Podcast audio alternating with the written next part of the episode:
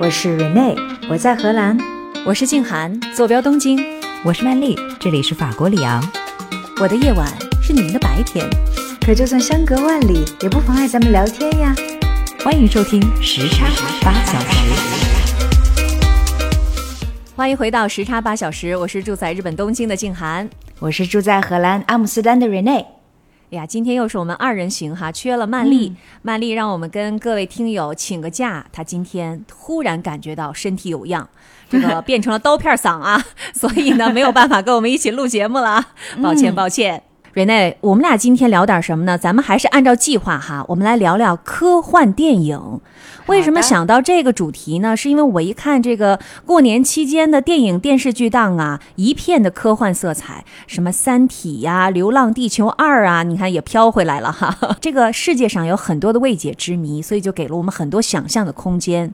但是我相信啊，绝大部分的听友应该知道这个科幻和神话的区别。这个我们应该知道吧？神话就是《西游记》啊，就是《哈利波特》，科幻跟他们魔戒一样啊。对。魔戒，对，那这个科幻呢，不仅仅要满足我们的天马行空的想象力，它还要有一定的科学严谨性。当然，也因为这个科学严谨性，有的时候还非常的烧脑。比如说，我们看过的什么《盗梦空间》呐，《黑客帝国》呀，就有很多的一些解析类的文章啊，或者是影片来帮我们解释一下这个电影到底说了一些什么。所以今天啊，咱们也聊一聊那种硬科幻。在我心里哈，我觉得科幻是分为软硬的，软科幻就是那种带着科幻的外衣，讲一讲亲情啊、友情啊、爱情啊，就是这些问题。其实如果不在科幻的这样的一个背景之下发生，它也是成立的。但今天我想聊的是硬科幻。也就是说，一定要有科学性作为支撑的科幻电影。昨天呢，在为这期节目做准备的时候，我就采访了一下我的荷兰同事们，我就问他们了，我说：“你们认为什么是科幻电影呢？”结果我有一个同事，他是这么说的：“他说，如果这个电影里面没有像《星球大战》里面有那把激光枪，就是 life saver 的话，那就不算是科幻电影。”后来你知道吗？就两桌人就吵起来了，就关于什么电影才算是科幻电影。所以其实这个主题也许也并没有那么好界定啦，因为我们说，我们认为就是带着一些 futuristic，就是带着一些未来。这种设想的设定的，可能就会是一个科幻电影，但是别人就觉得必须要天马行空，必须要有一些机器人的参与。你这么一说，我忘了提醒他们了。其实像《星际穿越》这样的电影里面也有机器人的出现，从这一点上来讲，它应该算是一部科幻片才对。我们这一开始对于什么是科幻电影就会有一些不同的解读了。不过今天我们稍微界定的紧一点哈，我们今天讨论的这个科幻电影，它一定要有科学性，就是要有一定的科学依据的。不过呢，待会儿我们谈着谈着，可能就会有一些天马行空出现了哈。虽然每个人的定义不一样，但是我还是要问一下瑞内，你喜欢的科幻电影是一个什么样类别的？我还真的很喜欢那种很烧脑的科幻电影，我喜欢探讨时间和维度的电影。我举个例子哈，就是比如说像在《三体》的最后一部《死神永生》里面，不是讲到了一个概念叫做降维打击吗？就是讲到了高级物种打击星球存在的最致命的武器是什么呢？就是使该星球所在的这个星系啊失去正常的维度。比如说，地球所在的这个太阳系就不是三维的了，就变成了一张纸片。那么，在三维世界里面存活的人类呢，就可能要灭亡了。这个就是讲维度的一种题材之一哈。你看，一般情况下，我们都知道我们所在的这个世界是三维的嘛。但我有时候就会很好奇啊，就对于每一个人来说，你感知到的和认知到的到底是有几维呢？嗯，再比如说。时间，时间到底算不算一个独立的维度呢？它是否是线性的呢？是否是真的单向向前的呢？所以，对于这一系列的主题，去探讨感知维度啊、时间的主观感受的这些科幻作品，我就会比较感兴趣。那静涵，你喜欢什么样的科幻电影呢？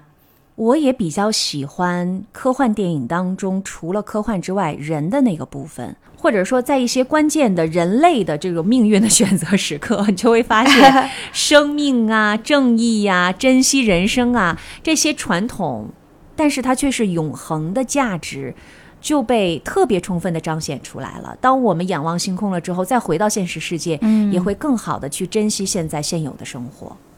哎，静涵，日本应该也算是一个科幻片的大国了吧？尤其是我印象当中，它的这个 genre，就是他们科幻片的 genre 还会更多、更丰富一些。比如说，它会有动画片之类的。哎呀，是不是啊？这个说到了日本的科幻电影，我觉得不得不就要提到日本的科幻动画。你想，我们小的时候可是看着铁臂阿童木长大的呀。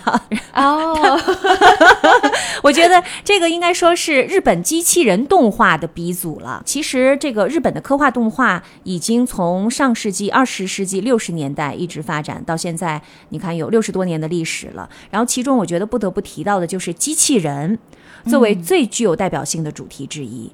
刚才你们同事也说到了，这个科幻电影当中如果没有机器人的话，他觉得这就不叫科幻电影。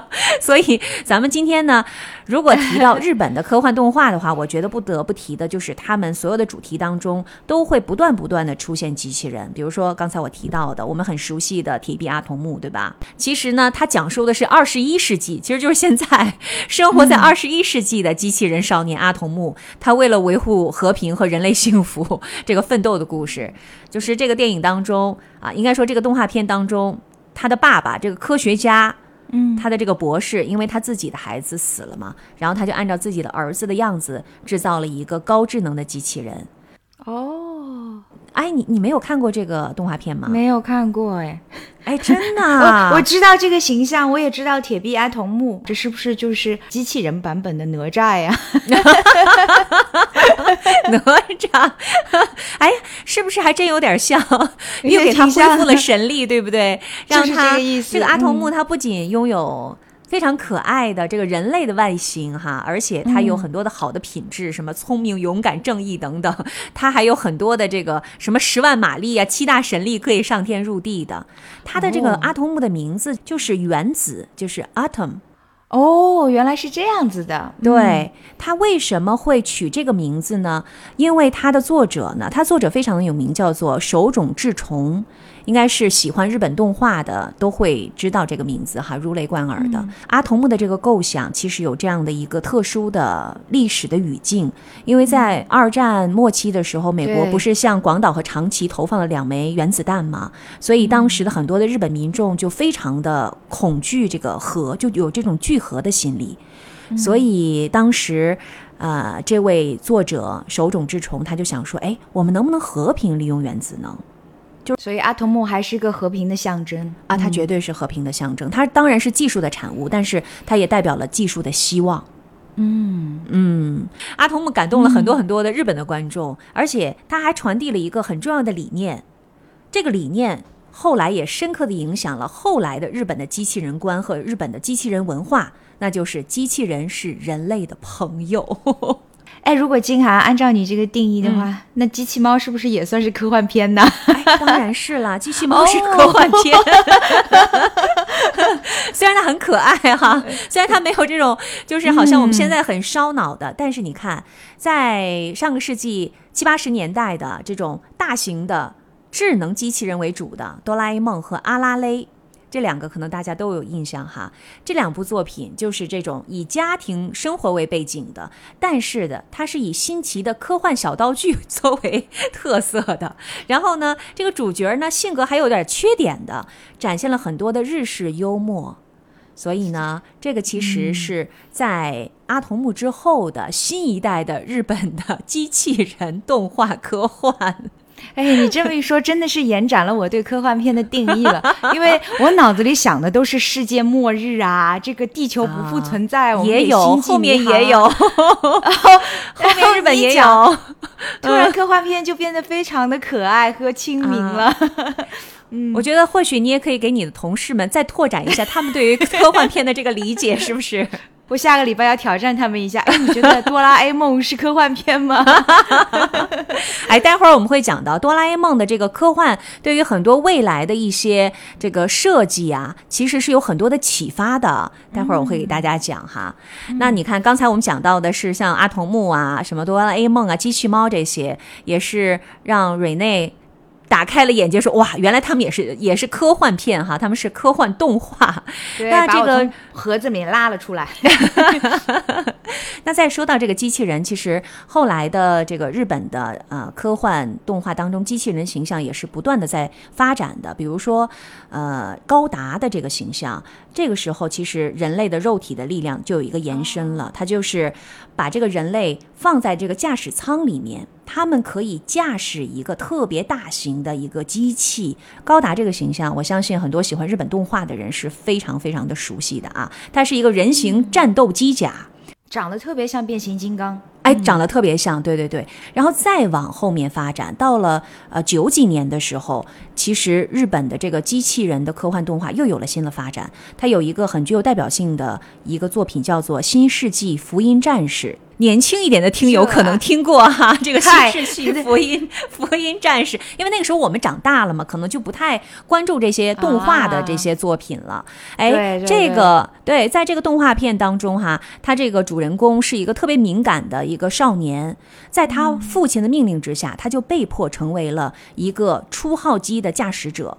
那这个他就特别希望获得父亲的认可，但是这个残酷的战斗又给他带来很大的心理压力。这部作品当时在日本引起了非常大的、强烈的年轻观众的这种共鸣哈，就是因为其实，在九十年代的时候，呃，那个时候日本正处在泡沫经济时代嘛，所以那个日本年轻人都其实就跟这主人公有点像，他想努力，但是又有点悲观，又有点犹豫。对，使不上劲儿，想获得社会的认可，但是呢，社会又好像很让让他们心生畏惧一样，所以这个作品的设定又把机器人的这个啊角色又加上了一些人文色彩和一些哲学的一些思考。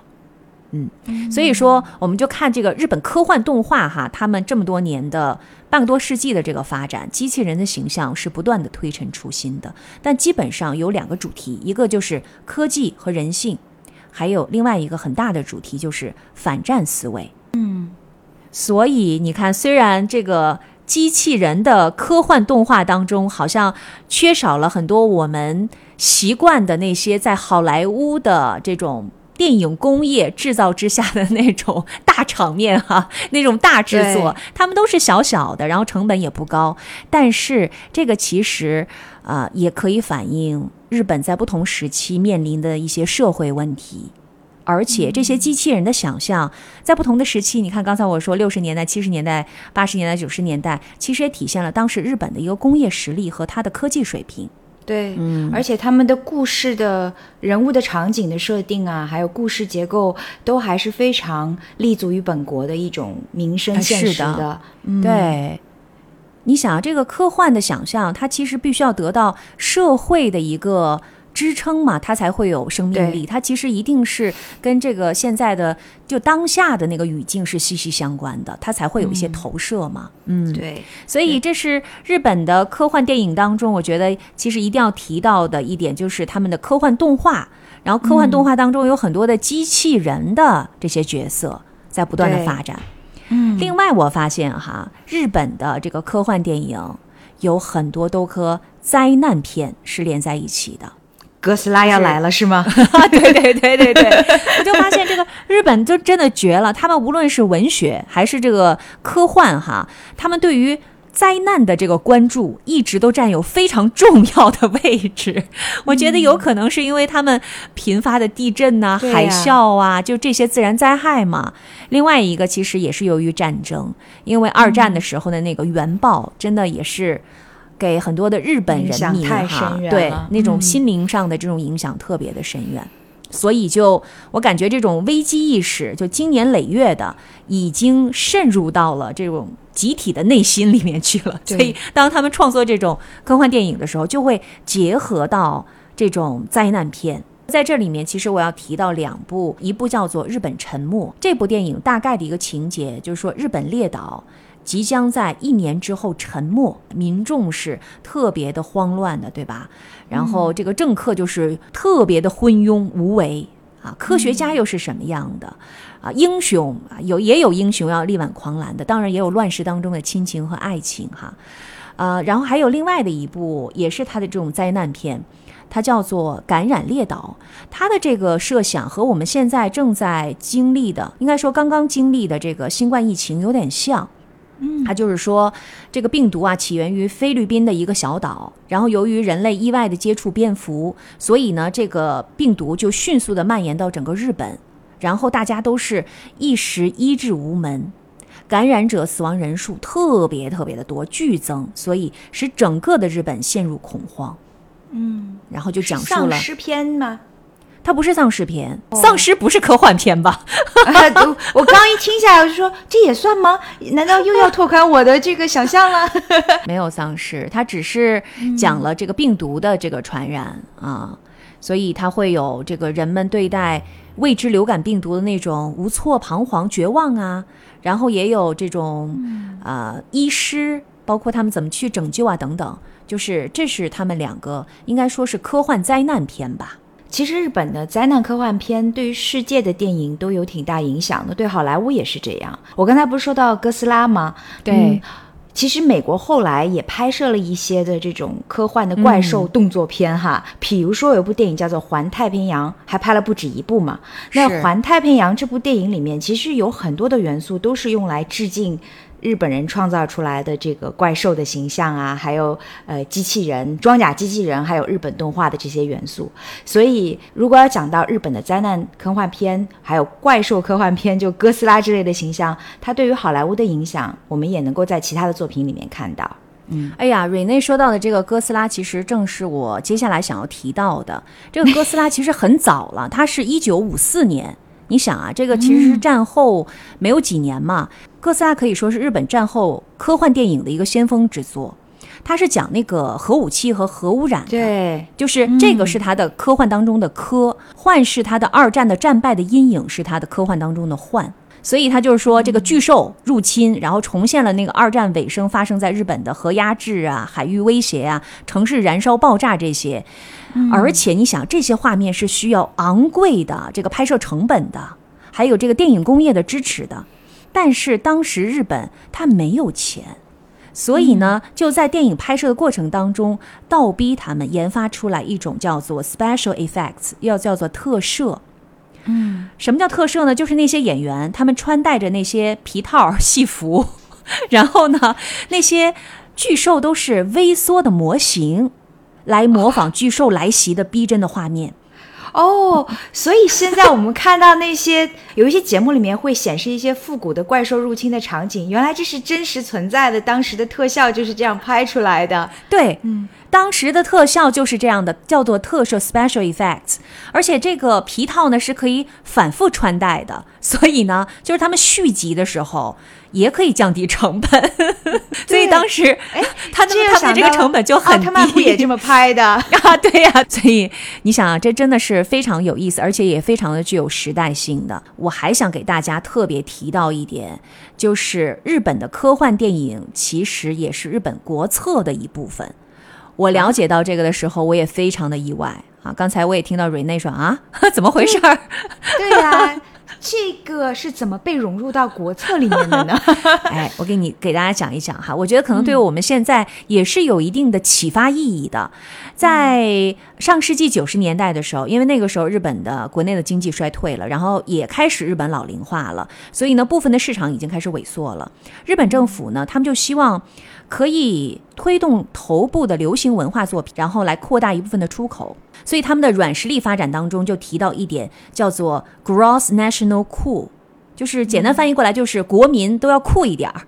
他们就认为说，日本通过流行文化的传播，可以一定程度上摆脱经济萎缩带来的国际影响力的下滑，嗯，可能还可以让它的国际影响力大幅的增加。然后这个概念后来被日本政府纳入，并且进一步被提炼成为了叫 “Cool Japan”，就是酷 Japan，就 Japan 特别酷。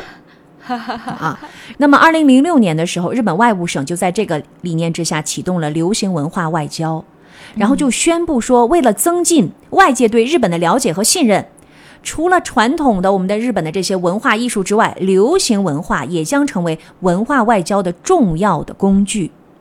哎，这个时候就有一个首任动漫形象大使出现了，他就是哆啦 A 梦，他是外务省的首任动漫形象大使啊！哇，这是使命特别重大呀！然后当年的有一部电影叫做《哆啦 A 梦：大雄的恐龙》，这部电影就被翻译成至少五种语言，在全球啊，也包括我们中国，也有美国在内的至少六十七个国家和地区放映。其中其实它就蕴含着日本重塑国家形象的这个目标。所以我说，这是他们日本国策的一个部分，我觉得一点也不为过吧。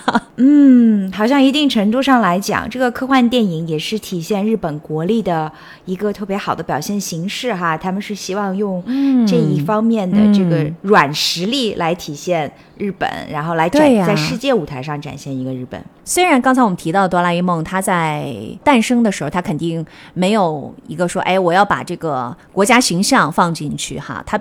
肯定是没有考虑有这方面的因素的，但是呢，我觉得像这些系列化的日本的科幻电影，可以说是日本现代流行文化的一个文化的名片了。对于日本的，在于全世界的这种文化的影响来说，的确是非常重要的。想象一下，多少人对于哆啦 A 梦印象深刻，就觉得这个大师选的特别好。嗯。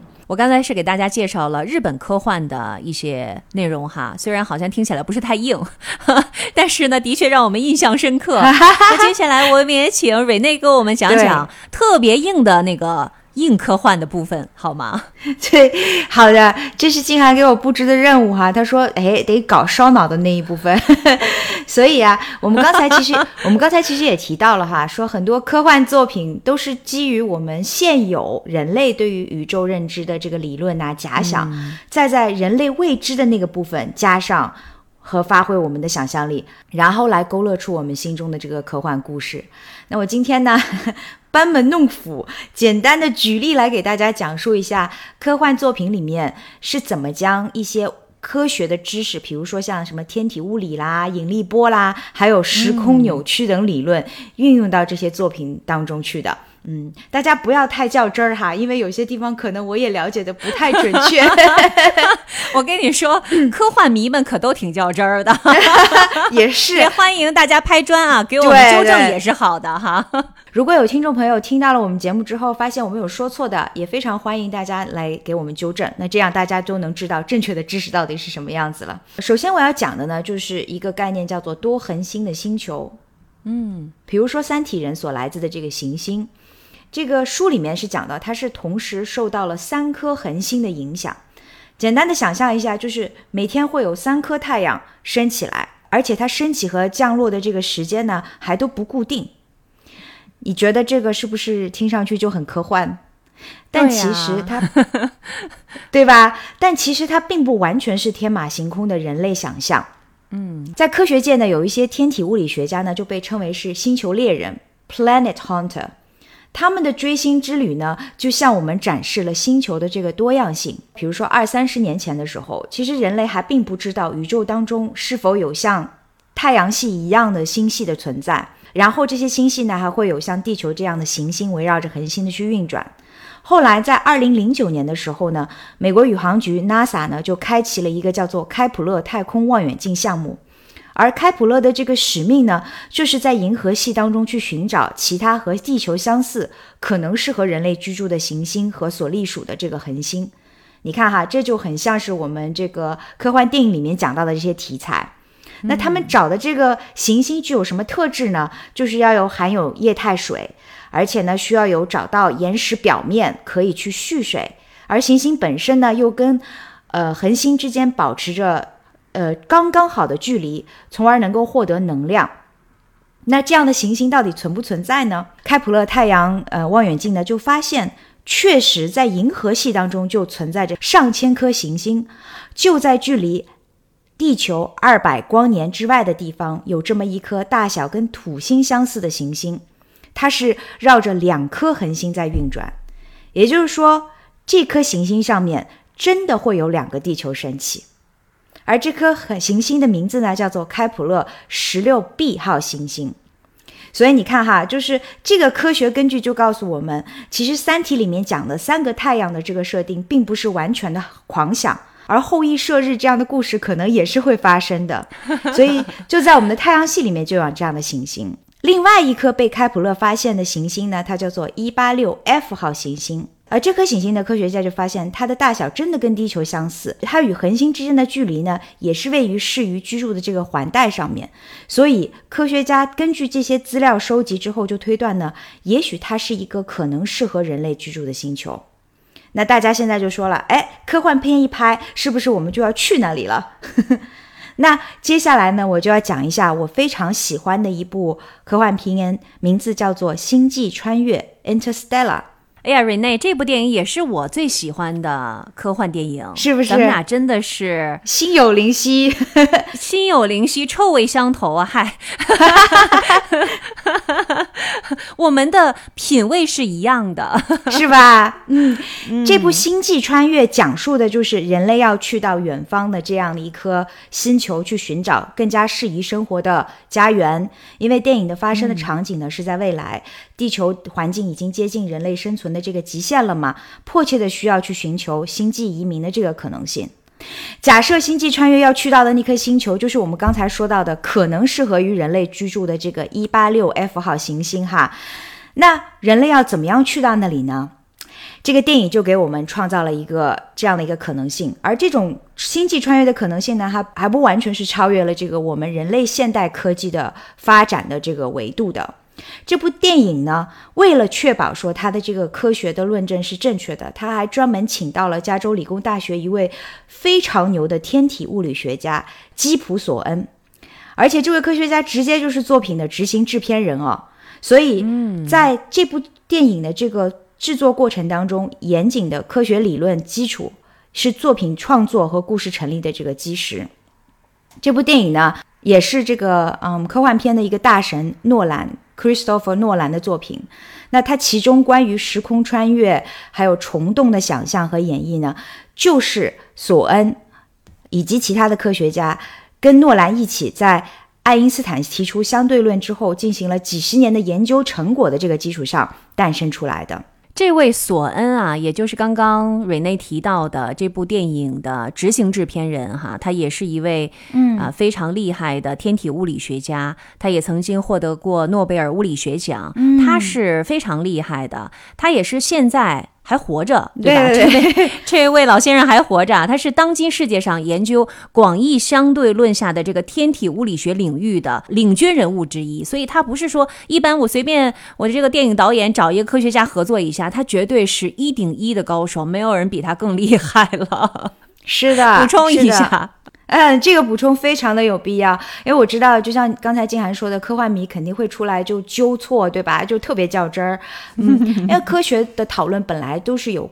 空间的嘛，因为所有的都是有一些假设呀、assumption 啊这些，所以嗯，也有很多人在《星际穿越》这部电影之后就站出来就开始纠错了，说索恩你这个模型是建的不对的，或者怎么样。这个我觉得都是有讨论余地的。但是我觉得他的这个开创性就在于他给大家创造了这样的一个空间，让大家去讨论，这样我们的世界好像就得到了一定的延展了。嗯，好。回到我们刚才说的这个星际穿越中的科学性哈，我们再假设一下，我们要去到的这颗呢星球就是开普勒一八六 F 号行星，它离开地球的距离是差不多有五千万亿公里，也就是说，如果人类是以光速行进的话，需要五百年才能到达，那去到那儿就没人了嘛，对不对？所以，我们到底要怎么样才能做到呢？于是，在这个电影里面就出现了虫洞的这个概念。而创造出虫洞呢，我们需要走的就是位于时空弯曲面上的这个通道。这个就跟刚才你说的广义相对论有关了哈。直到一百多年以前呢，人类的科学理解就是时空是完全分开的。但一直到了爱因斯坦呢，他就提出时空其实根本是一体的，称为 space time。而时空呢是可以移动的，可以弯曲的，甚至是可以扭曲的。他在相对论中就提出啊，就是说，你想象时空这个概念是一块柔软的织布，宇宙中的一切呢都存在于其中。这种时空的扭曲呢，产生了万有引力，简化成了这个物理公式，就是 E 等于 mc 的平方。那人们可能认为相对论的这个理论在现实中就很难被感知嘛？但因为我们今天聊的是科幻题材，而不是真的物理课哈，大家记住，嗯，他们记，大家记住以下记者这点就行了，就是引力越大，时间流失的速度就会越慢。也就是说，我们在地球表面和在外太空中感受到的时间的流逝是不同的。所以，古人讲的这个所谓的“天上一日，人间千年”。竟也是真的道理。那这么来看，是不是《西游记》也有可能有一些科幻的影子呢？是的，我们的你看，我们说的神话故事，什么后羿射日啊，然后《西游记》啊，其实都有一些可能当时的人们已经未卜先知，了解了像相对论这样的理论而得出来的这样的一个故事的情节了。嗯，所以说。基于这个理论呢，科学家就提出了这样的一个假设，就是如果人的运动速度越来越接近光速的话，那么我们在时间上就会越来越领先于被我们落下，就是跑得特别快而超过的那些物体。只要领先的这种程度足够的大的话呢，穿越时空就变成是一件有可能的事情了。那这个就是时空穿越的这个基础的一个呃理论概念哈。而电影里面呢还。关于时间的这个探讨，最大的主角就是我刚才提到的，通过虫洞完成的这个时空穿越了。我们想象一只虫子哈，如果在一块平铺的布上面，它要从布的一端走到布的另外一端，两点之间最短的距离是什么？直线距离，对不对？那我们还是在一个平面上面讲这个事情。但如果你想象这个时空这块柔软的布，软到弯曲甚至对折了过来。那么最短的距离是不是就变成了打穿这块布之后从上往下穿行了？是的，任念老师，你的物理课讲的很好。那个打穿的这个通道就是虫洞了。虫洞这个概念呢，就这样在物理界被提出来了。其实也是爱因斯坦提出来的。但是，呃，也就是说，如果巨大的能量可以使时空产生足够的扭转甚至对折的状况下。并且虫洞真的存在的话，那可能我们的星际旅行的距离就会缩短很多，我们就找到捷径了。那事实上面呢，科爱因斯坦的理论也显示，虫洞真的如果存在的话，它可能只有一个亚原子那么大，也根本就是说肉眼看不到，而且转瞬即逝，也就是说它不会长久的存在。而如果说要让虫洞大到持久，让人类的飞船能够通过，那就需要一个非常巨大的一个负值的能量，也就是所谓的反重力，就是你得把它拽开，那这样才会它的洞壁才会保持张开。这个是不是真的可以存在呢？目前的科学水平是做不到这一点的。其实，在人类的科学实验室里面，这种负值能量是可以存在的，就他们已经。已经开发出了这种负值能量，但是事实上面它要很大很大，巨大到一个让虫洞张开，而且这个洞还得足够大和足够长，让人类的飞船去通过。那这个呢，在现实中是不存在的。可是，因为我们在科学实验室里面已经显示出来让虫洞张开的这个负值能量的存在，科幻电影就站出来了说。那我就把它画一个出来嘛，就是这就变成了人类想象的那部分。怀揣着这样的愿景呢，我们就在《星际穿越》这样的科幻电影里面看到了未来的这种可能性，那就是人类的飞船穿越虫洞，去向了遥远的星系，寻找新的生存空间。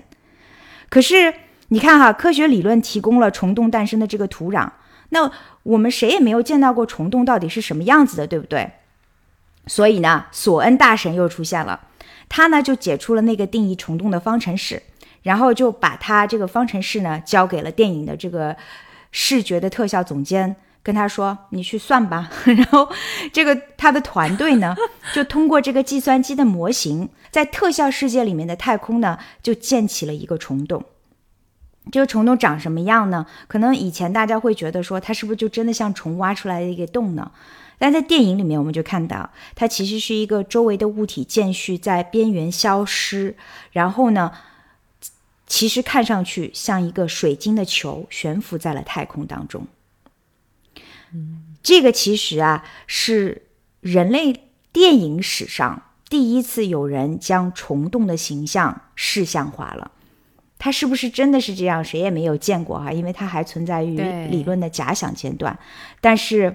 应该说，这也是科幻电影里面将科幻理论和人类想象结合出之后，创造出来的这样的一个戏剧效果。在普通人的认知里面，知道啊，虫洞或许是可以存在的，而这种弯曲的 时空的这个表面上，这样的一个捷径，可能就是未来我们不用花五百年，花一个更短的时间就能到达外星系，就太阳系之外的这个星系的这样的一种可能。那对于我来说，这个就很有意思了，让我看到哦，也许星际旅行真的是可能发生的。嗯。那时间旅行是不是也能发生了？比如说，我现在突然要去你那儿，歘，是吧？找到一个虫洞，找到一个小洞，把它撕开，咱直接就走过去了。对，时空旅行就 就是这样发生的嘛。而且现在不是，其实也有很多的科学研究，呃，在研究的主题就是瞬间移动嘛。那这可能也是基于虫洞理论，也未尽然。当然，我没有做过在这方面。我们俩现在开始开脑洞了，是吧？现在开始开辟这个时差八小时的科幻片的主题了，是有可能的。瞬移了你就，嗯，对啊，我就瞬移了，是吗？我们想回家看老爸老妈，直接撕开一个虫洞，歘就回去了，这事儿多棒啊！对，哎，吓一跳，说你怎么回来了？对，你在哪出来的？虫洞啊！对，觉得刚才这一趴大家能听懂吗？我觉得呀，其实你看说。科幻片烧脑，其实听讲科幻片也是烧脑的。瑞内啊，我不瞒你说啊，关于星际穿越，其实我是看了好几遍的，而且呢，我还看了外国的科学家讲解。这部电影当中的那些科学理论的 那个纪录片我也看过，然后中间特别的困，我想说，哎呀，怎么这么困呢？感觉大脑已经 已经完全没有任何维度了，已经粘在了一起，无法思考，变成了二维了是吗？不再是四维了，对，完全没有维度。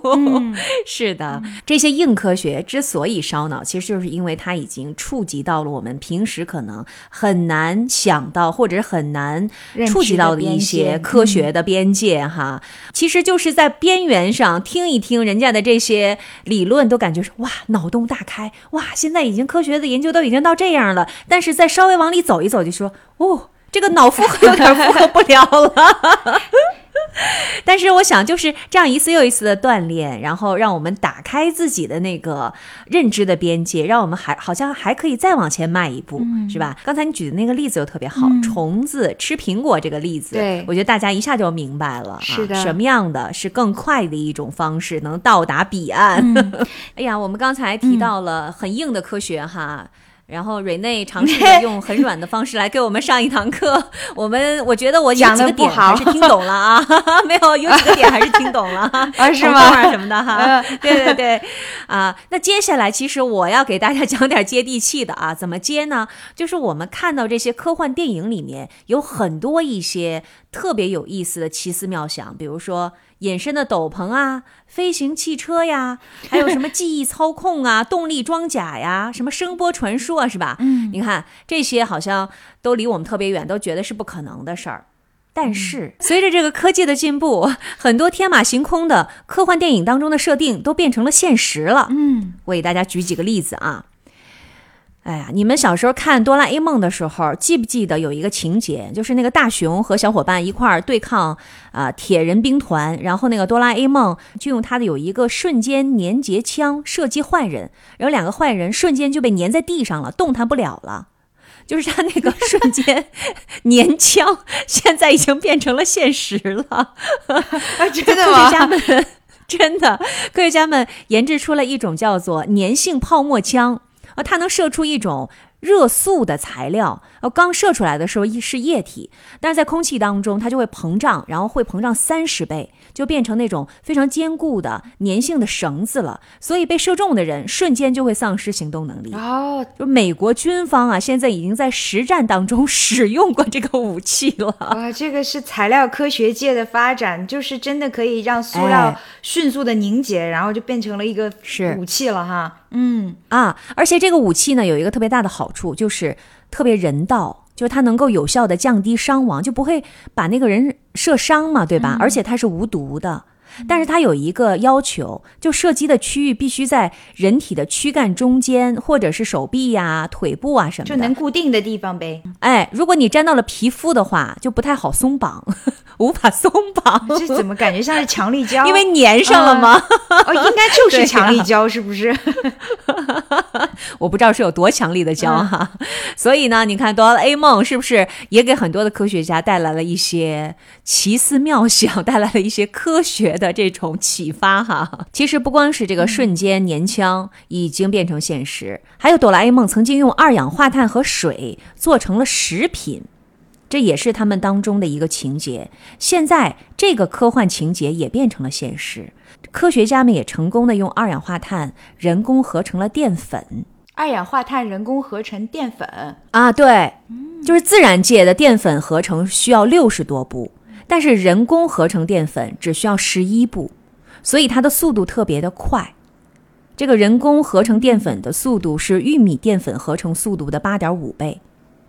所以呀，你看这项研究就为实现高效的工业化淀粉生产提供了可能性，是不是也可以用来治这个气候变暖的这个问题呀？把二氧化碳都收集起来，用来制造淀粉就行了。这好像又是一个 recycle 了，是吧？把二氧化碳给 recycle 利用。当然呢，现在啊，这个阶段还是这个实验室的一个初步成果，还需要科学家们的继续的优化和推动，才能够。投入实际的应用。好，我再来举一个例子，大家对隐身斗篷有印象吗？嗯，哆啦 A 梦当中有，哈利波特当中也有，对吧？那个隐身斗篷。刚说了，哈利波特不算是科幻片。不是啊，它不是科幻片。对，哎，这个隐身斗篷其实啊，现在也有被破解的可能性了。因为其实通过斗篷实现隐身的原理是很简单的，就是通过特定的这个材料改变光的波长。目前呢，其实已经这个可以在特定的波长下隐身了，就是在微波底下是可以隐身的。随着科学的进步，或许我们真的有一天可以。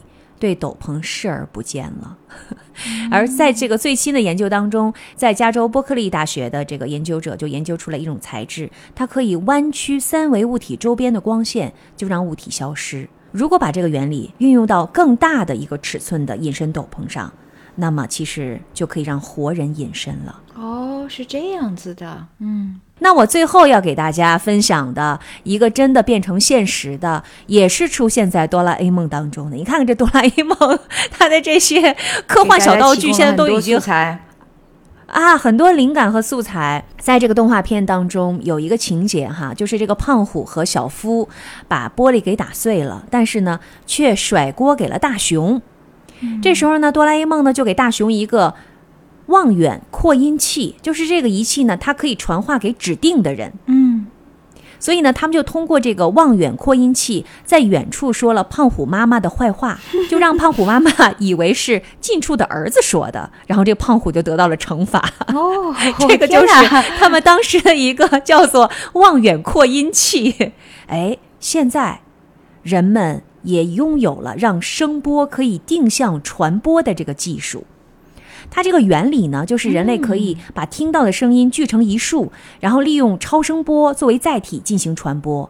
这个超声波在传播过程当中会损耗了，但是呢，这个可听声波能够被远距离的传输到指定的人的耳朵里。日本的一家公司就研制出了一款叫做 Telephoto Megaphone 的一个定向的扩音器。这个扩音器呢，它就是自带一个激光的测距功能，它能够定位出对方的位置，然后就根据这个位置自动调节音量的大小，所以就可以把这个声波定向的传递给对方，而不被其他人发现。你看看是不是就把这个 当年的这个想象变成现实了？是的，而且他们还为了模拟哆啦 A 梦的原版的造型啊，他们的研发团队还通过 3D 打印技术完美了复刻了当年的那个望远扩音器的外形。哇，也就是说形状都长得跟嗯哆啦 A 梦里面的是一样的，是吧？是的，有意思。嗯。有时候你看科幻电影，尤其是那些呃好莱坞的科幻电影，你有没有一种感觉，就是你希望有些事儿不会变成真的？我举个例子，就是像《骇客帝国》这样的故事，对就是我有时候就会在想，我会不会也在那颗蓝药丸跟红药丸当中选不出来呢？还有就是很多年前，嗯有一部科幻电影叫做《少数派报告》，它讲的其实就是 predictive model。当然了，他这个他预测人是不是会犯罪嘛，然后有三个像机器人那样的人，他去做预测，其中如果两个人都觉得这个人会犯罪的话，那这个先知警察就会被派出去抓他们。那这个就是说，在犯罪行为没发生之前，你就需要去做出预测。呃汤姆·克鲁斯是主演嘛，他就发现其中有个少数派报告，也就是说，当三个人当中有两个人说这个犯罪行为会会发生的话，警察就会出去。可是大家就会忽略那个少数派报告，也就是那个另外那个人就会说，其实他不会犯罪。那这个是一个非常科幻的一个题材哈，但现在我们也会遇到了已经。你比如说，我们就会用计算机去做一些建模，去去预测一些事情是否会发生嘛。有时候我就会在想，是不是我也人类也会忽略掉那些少数派的报告呢？这是让我觉得最好还是不要发生比较好，因为如果真的是这样的话，我们的世界就会变得非常的 bias。你有没有发现哲学和科幻嗯是在一起的？因为你刚才说的很多的一些问题，其实是一些哲学命题，比如说那个小药丸儿，你到底会选什么？你会不会自己也选那一颗蓝药丸呢？嗯对，就好像我们为什么这么喜欢科幻电影？好像很多的时候，在我看来，都是因为我们有很多的未解之谜，我们希望了解这个世界它到底从何而来，是吧？不仅仅是人类的命运，不仅仅是我们地球的命运，还有我们生存的整个的这个空间，它又会向何处而去？就是我们希望解决很多我们其实不了解的东西。人类对于这个世界的认知依然是有很多的局限性的。因为真实宇宙的它的底层逻辑其实是它的随机性，而我们科学能够做到的，其实是用我们的认知去解释这种随机性。可是这种解释还是一个模型嘛，就以即使是以人类目前能够写出来的最高级的算法，也无法真正的做到这种随机。所以我们能看到的世界，嗯，都是我们的物理边界，我们的认知的这个这个边界。但是哲学其实是要去解释我们跟世界到底是什么关系嘛。物理可能是做到了科学建模，但是哲学其实是在讲它的这个最根本的东西。所以我们永远也做不到真正认知宇宙是什么样。但是呢，科幻确实让我们扩展了我们现在的这个物理认知，加入了一些想象的部分。就合理假设，应该这么说。我们今天讲的不是科学哈，也不是物理，我们讲的是科幻电影。科幻电影呢，除了有我们刚才非常烧脑的部分，它也有娱乐性的部分。同时呢，我觉得其实也是给我们一个喘息哈，给我们一个喘息的机会，让我们可以在非常繁琐的每一天的这些日常的生活当中，然后可以。抬头仰望，看一下星空，去想一下那些可能自己从来没有想过的那些问题，然后再回到自己的日常的琐事当中，你会发现那些平凡其实挺美好的。那些我们真的，这是我的自己一个非常直观的一个感受。我们所有拥有的东西，我们太习以为常了，空气是吧？水，这些都是我们觉得理所应当的东西。但是当你去想到这个宇宙，你想要再找到另外一个星球，然后成为人类的家园的时候，这是多少科幻电影的一个 共同的一个主旨和主题呀、发现很难找到，就是我们又是多么被 blessed。就是我们又是那么幸运的，可以生活着，可以活着，我觉得本身可能就已经是非常非常幸运的了。所以又有什么理由不好好的活着，不每一天都去拥抱自己，拥抱生活呢？这是我很多时候可能关上那个电影，我想说，哎、现实挺好的，去刷个碗吧，刷个碗也挺幸福的。你去上个班吧，上个班也不错。对呀、还能跟同事去呃讨论一下什么是科幻电影，然后大家冷战一下，是吧？分桌而坐也是美好的。然后我嗯。看科幻电影，我最敬佩的是那些脑洞大开、创造出、呃、基于科学理论创造出了那个想象世界的那些人们，像 Chris Christopher Nolan 诺兰呐、索恩呐、这些人，我真的是觉得，哎呀，大家同为地球人，怎么就有人是这么聪明跟厉害的呢？就是同为电影制作者，为什么这些人能和科学家们合作的天衣无缝，并且能够把科学家的这些东西变成一种我们可以理解的一种影视化的作品？这是其实是很不容易的，因为那么抽象的，然后又那么艰涩的一个东西，把它搞清楚，然后再把它展示出来，再变成可视化的语言。然后还要娱乐我们，对吧？还要弄成跌宕起伏的一些剧情，这是很不容易的。啊，我们中国也也赶上来了，对吧？像刘慈欣的《三体》这样的，真的是巨著啊，也是给我们勾勒出了一个我们完全无法想象的世界，很厉害。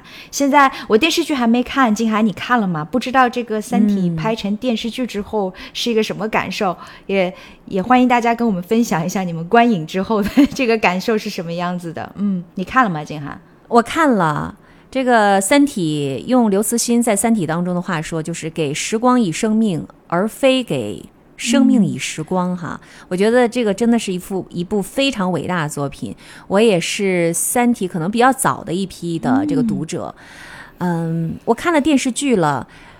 我的感觉是，我不想吐槽哈，因为我知道这样的一部伟大的作品有多少，也后期的这些制作的这些工作人员他们的共同的一个努力是这样的。因为读书其实它就是你可以充分的想象，但是如果你再把这个很充分的一个你自己每个人头脑当中幻化出来的东西，把它变成一个具体的一个事项的时候，你总是会觉得哪里有点不对，哪里有点。好像对不到位，不过瘾啊！比如说，为什么有那么多的？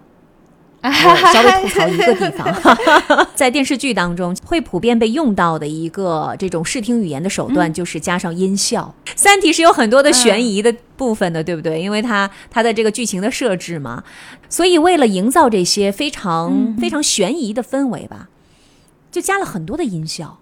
我当时又想说，为什么要加这么多音效？因为我在看书的时候没有任何音效，我就觉得非常悬疑了，对吧？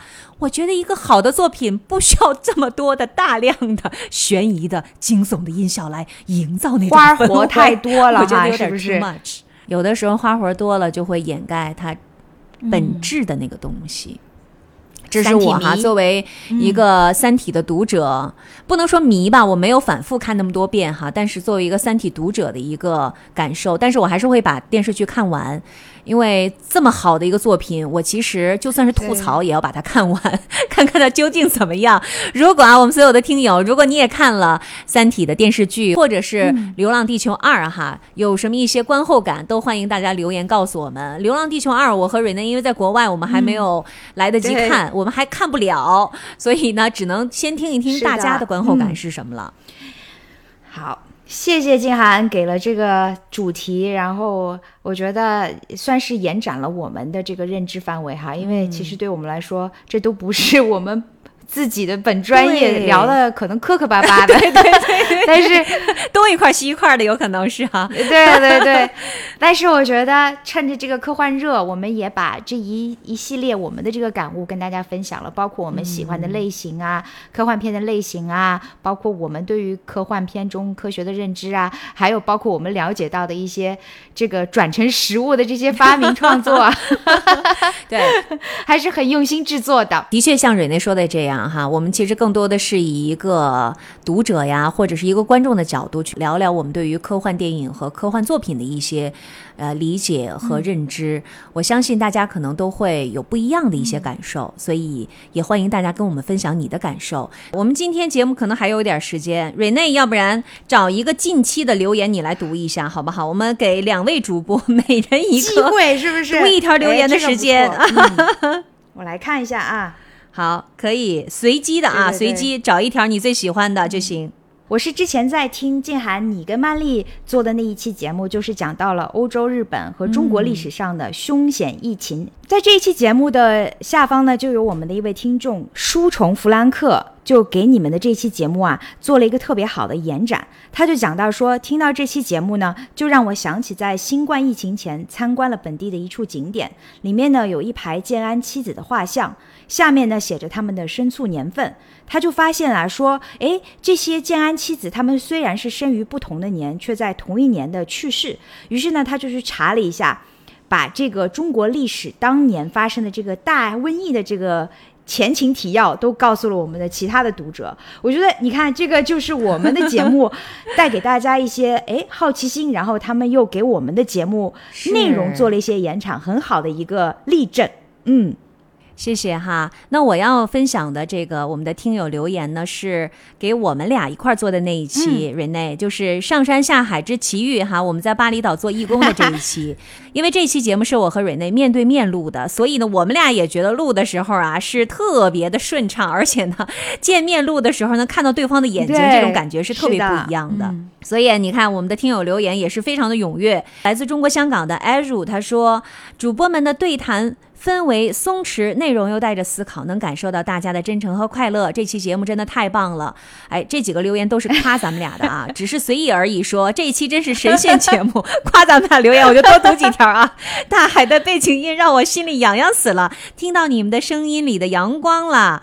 糖果说：“各位主播新年好，这个活动好有意义，拍的海豚照片好美。”啊，这个你看多棒啊！是的，我们俩也是深有感触。我们的这种情绪和感受，其实对我们的听友也是一种感染。大家给我们的留言，又让我们重温了一次哈我们在节目里当中的那些对话，所以非常感谢大家的留言。是的。所以你看，这个被我们读出来了哈，所以大家赶紧的继续给我们留下这些深情、温暖、感动的留言。如果说想要拍砖，其实我们也是欢迎的，因为我觉得这就表示我们黑红了嘛。对呀，感谢拍砖哈，我会怼回去的。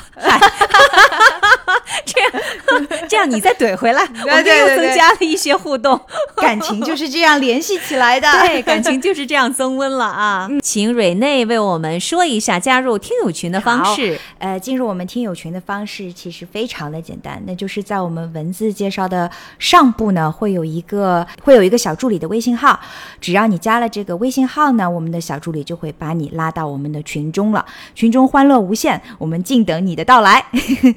如果还没有订阅我们节目的小伙伴啊，现在马上敲下订阅键，这样呢，在我们每一次节目更新的时候，你就会收到我们每一周四的最新一期的。热乎乎的节目了，是的。好了，我们这期节目就到这里。我是住在日本东京的静涵，我是住在荷兰阿姆斯特丹的 Rene。我们下一期时差八小时再会，拜拜。下期再见，拜拜。